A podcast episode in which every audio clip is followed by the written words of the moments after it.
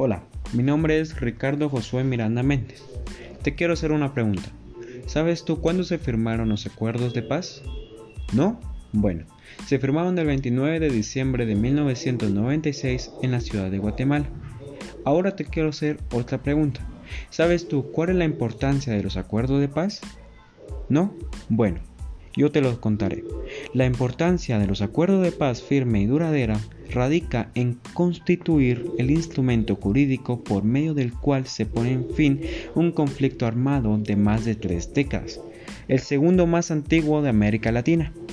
O sea que constituye el medio formal por el cual se logra hacer realidad la dimensión negativa de la noción amplia de paz, la ausencia de conflicto armado así como sirve de medio formal para dar culminación al enfrentamiento armado, también es el medio legal fundante para el inicio de un proceso insensate de construcción de la paz en sentido amplio, o sea, una paz con dimensiones positivas.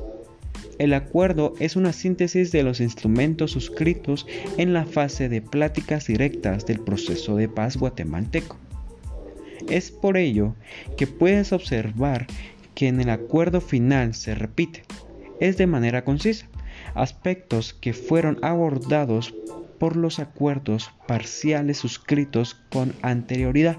De esa forma, no encontramos aspectos novedosos respecto de los abordados durante el desarrollo del proceso de paz.